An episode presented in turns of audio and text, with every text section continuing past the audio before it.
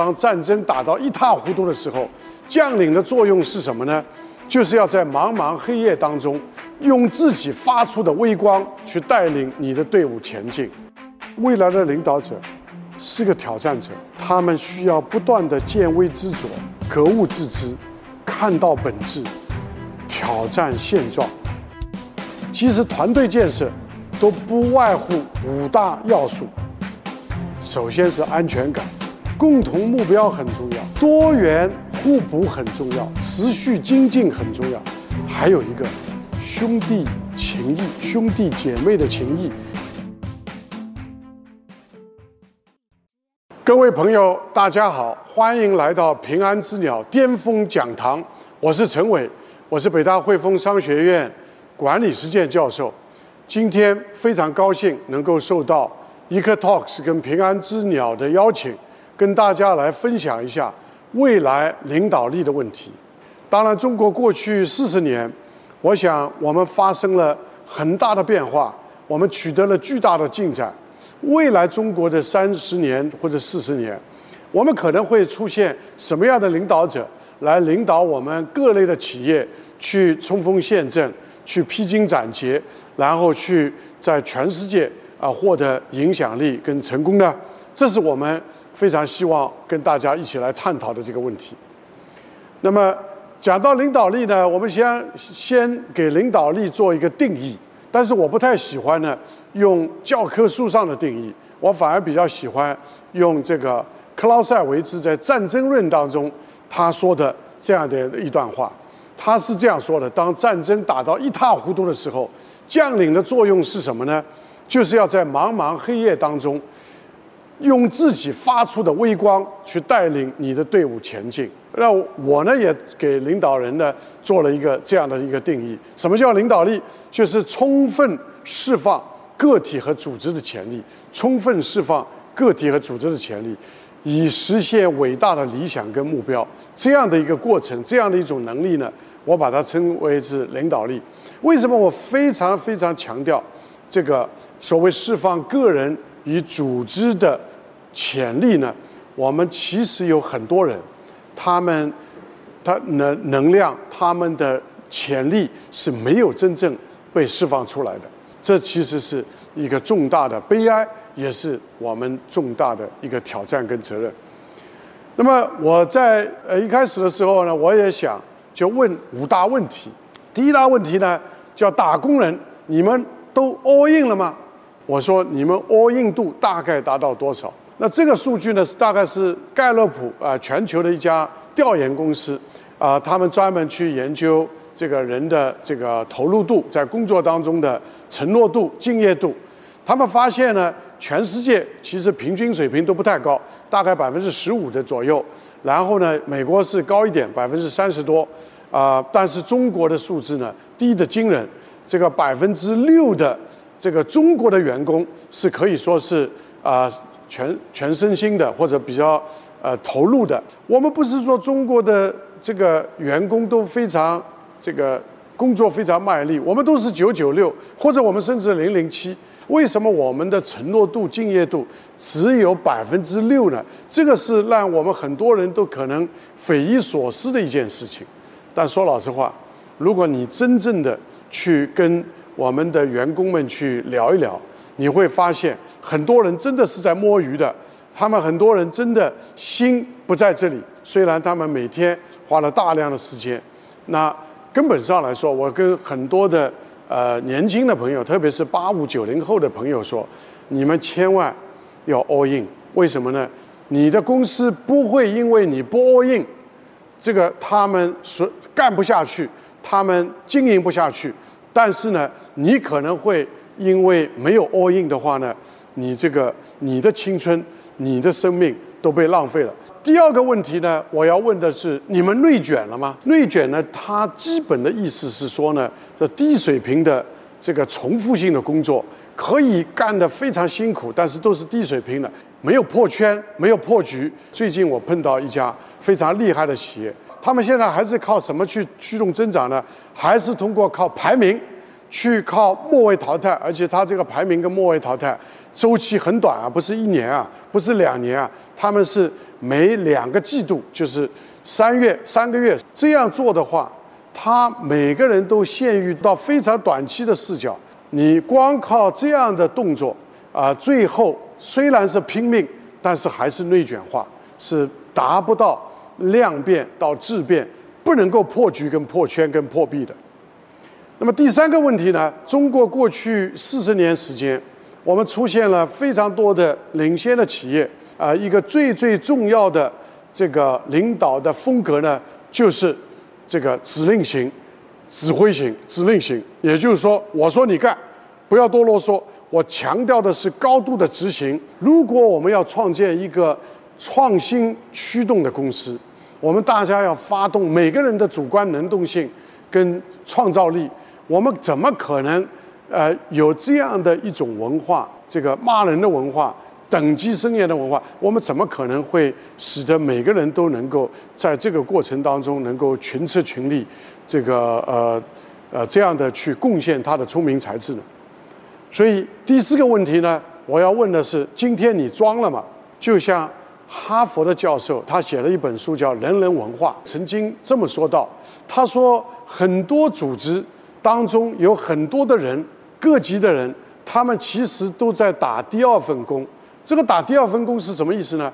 这个第二份工是说，就他们要粉饰太平，他们要伪装自己，他们要包装自己。他们说，哎，他们希望别人都没有看到他们的弱点，别人没有看到他们的短处，别人不知道他们这件事情做砸了。所以在看来的话呢？这样的组织就是没有安全感，大家都在包装自己，都在装的这样的组织呢，是不可能有真正的创新，是不可能走得长远的。那么，另外一个第五个问题呢，我想问的就是说，今天你要问一下，你被内耗掏空了吗？啊，内耗是一个啊非常普遍性的问题了。呃，你走到哪里，他们都会提到。这个团队协作的问题，跨部门和协作的问题等等这些，事实上，如果真的能够一家公司把内耗降低到比你的同行要低一个百分之二三十的话，你已经超越了，你已经领先了，因为你的效率、你的创新会大大的超过你的同行，所以这件事情是一个高的一个护城河。啊，只是一个宽的护城河，是一个这个这个非常大的一个核心竞争力。那么刚才我们讲的这个几条这些东西呢，最可怕的是什么？最可怕的是我们进入到一种习得性无无助。其实这个词呢，是一个著名的心理学家叫塞利格曼。那么他曾经用动物跟人都分别做过研究，比如说他以前做了一项研究，把这个成年人。这个分成三组是吧？让他们这有两组呢，让他们去听这个噪声。这个第一组的人呢，给了他们一个按钮，这个按钮呢，他们如果一按的话呢，这个噪音呢会缓解或者没有的。这个是第一组。第二组呢，是也给他们一个按钮，但是呢，这个按钮呢怎么都不管用，所以他们按了几次之后呢，没什么作用，所以这个噪音还是还是噪音，还是那么刺耳。第三组呢，就根本没有给他们听这个噪音。这个第一阶段结束之后呢，他们就进入到第二阶段。他们换了一种打法，但是呢，他们不是给按钮，而是给了一个杠杆。他们用这个杠杆呢，可以改变这个噪音的这个呃缓解这个噪音或者消掉这个噪音。然后第二组呢，也是同样给了一个杠杆，而这个杠杆这次呢是管用的，而不像前一次这个按钮是不管用的。第三组呢，是也是给了这个啊听了噪音跟杠杆，所以这个三组这次条件是完全一样的。最后他们发现，原来这个有一组给的这个按钮是坏的，这一组的话呢，它基本上没有用这个杠杆。而另外两组呢，都多多少少用杠杆呢。当情况发生变化、情景发生变化、环境发生变化的时候，他们已经有一种习得性的所获得的、学习到的一种无助跟无力的感觉。他们觉得，哎呀，没戏、没辙、没救。所以这种习得性的无助无力感呢，是非常非常可怕的一种事情。那么，在如果面向未来，如果还是过去这样习得性的无助，还是这样的内卷啊，没有创新，没有破局，还是这样的不能 all in，这么多人不能 all in 的话，还是这么多内耗，是不行的。我们已经进入到一个新的阶段。我们这样的一个时代的要这个新的阶段，要求我们更多的把人的聪明智慧，把人的潜能能够创造性能够充分的释放出来。我们需要进化，进化的本质是变异，变异之后，然后再自然的选择，然后再大规模的复制。这个当中一定会有人变异的，一定会有一些领导者。会出现一些新的特征，然后呢，被更多的人拥戴，然后呢，让很多的这个事情变得更好，然后变成未来的呃普遍的领导的特征。所以我们现在要研究未来领导力的时候，其实是要研究未来的领导者将要发生什么样的进化，什么样的变异。所以我也提出了一个。叫陈伟老师的未来领导者的叫 CRM 模型，这个 CRM 模型呢，基本上是三个重要的、最最重要的特征。第一个重要的特征叫 Challenger，是挑战者；第二个呢是 Inspirator，他们是鼓舞者；第三个呢是 Mentor，他们是辅导者。那么这个三个东西三位一体要变成一个新型的领导者，那么这个三位一体，那我具体来讲一讲这个每一个呃，我们大概是怎么样去解释的？挑战世界，挑战者的来说，有一个非常重要的能力就是格物致知，跟审时度势，跟见微知著的这个能力。第二个呢，他也要不断的挑战自我。他要不断的接受反馈，特别是对于中高级领导人来说，有一个东西很重要的，就是他的定势跟定见，还有就是挑战团队。我们需要给团队带来新的动能、新的边界、新的方向以及新的这个这个方向跟动能。第二个是我们说的鼓舞者。什么叫鼓舞者？鼓舞者就是把我们自然的兴奋。把我们内在的创造性，我们鼓舞出来。赫拉利有一个非常著名的一个说法，他说：“人只有人这种动物，才会去相信没有发生过的事情，我们然后才去创造出很多看不见摸不着的东西。所以这个就是相信，相信的力量。当然还要有自我激励这些。”所谓的鼓舞者的这个未来的领导者需要自我激励，比如说我们有的人去跑马拉松、去游泳，是吧？我们希望多分泌一点多巴胺，自我这个呃鼓舞的这样的一个自成体系，这我们一定要有有。第三个的话，要鼓舞他人，我们还是要怎么样？要帮助人家去憧憬未来，帮助人家去找到意义。有一些年轻人确实怎么样？他想着不只是自己的养家糊口，想着有很多东西，这个怎么能够给世界带来意义？第三个呢是我们讲辅导者的未来的领导者，有辅导特点。其实说到辅导啊，这件事情我们已经说的太久了。其实有很多时候我们要去发现这个根源，这个就是在我这个里面讲到的，就是说。如果一个领导者还担心教会师傅、教会徒弟饿死师傅，还担心后浪很快的去超越前浪的话，还担心三十五岁这个这样的魔咒是吧？啊，我们这个很快不会被这个后浪所超过，这个他是不可能真心实意的去帮助我们更加年轻的这个。呃，后浪去快速的成长的，我们担心都来不及，我们怕都来不及，我们怎么可能去真心诚意的去帮助他们快速成长呢？只有那些去抛去了一定的自私自利之心，这个我们去用一种利他多一点利他的精神，去帮助别人的精神，我们多一点就是看到我们年轻人的成功，就。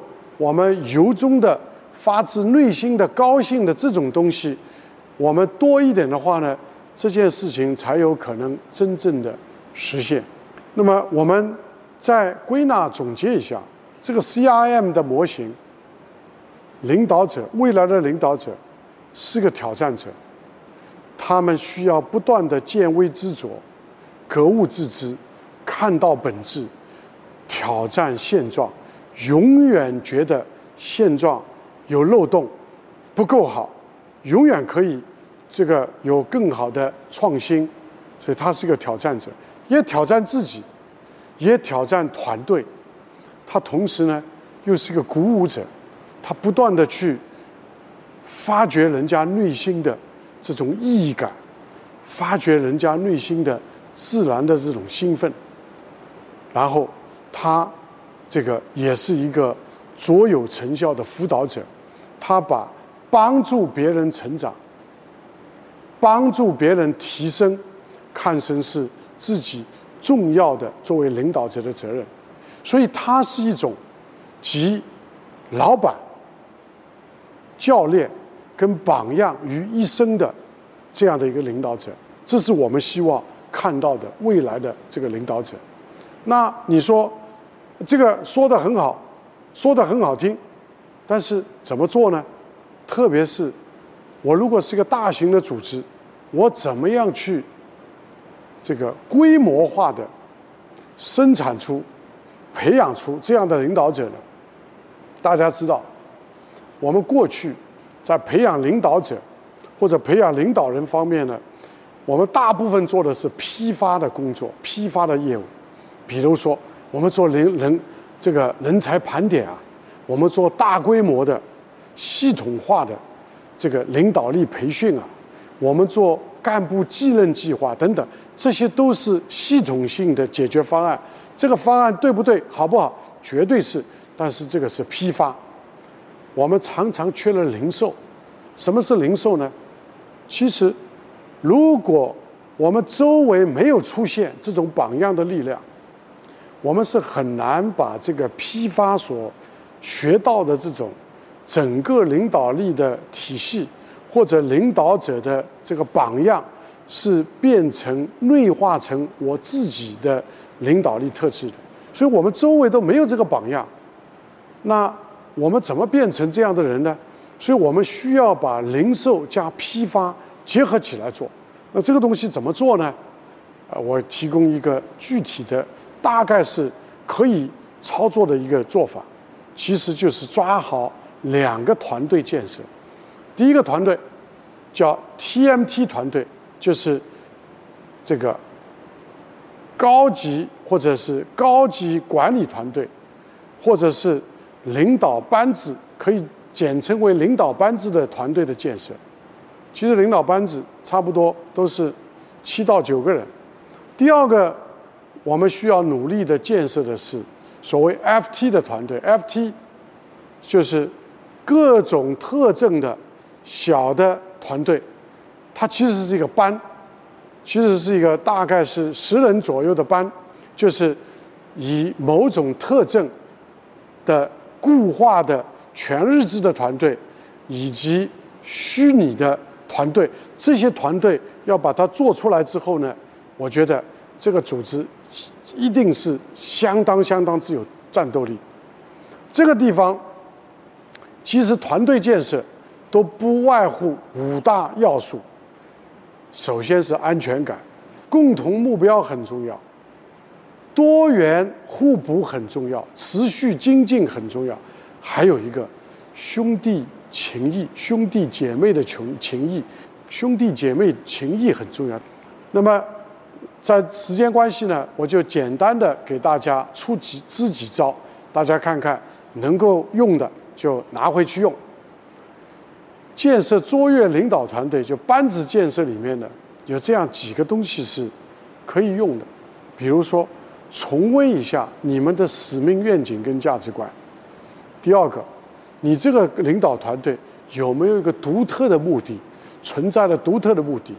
还有我们的行为准则是什么？规矩是什么？什么叫行为准则？什么叫规矩？比如说，内阁原理就是一条行为准则。什么叫内阁原理？关起门来可以拍桌子，可以摔东西，可以大吵大闹，但是一出这个房间的门，大家要集体的捍卫我们集体的决策，这个就叫内阁原则。这个有也是一个案例，就是说你怎么样拥有一个这个行为的准则，一把手要根本上解决好谁上谁下的问题，这也是只有一把手能够解决好的问题。未来以来，只是分布不均匀而已。你希望成为一个恐龙，还是成为一个持续进化的一个智能的龙？你是不是能够永远？像 Jeff Bezos 所说的一样，Always Day One，永远是第一天，永远就有这种创业出发时候的这个热情跟初心，这是我们未来领导者的一个非常重要的特征。谢谢大家，希望大家有更加美好的未来。我希望大家能够大家共同来塑造伟大的组织。伟大的企业，我们共同努力，加油！谢谢。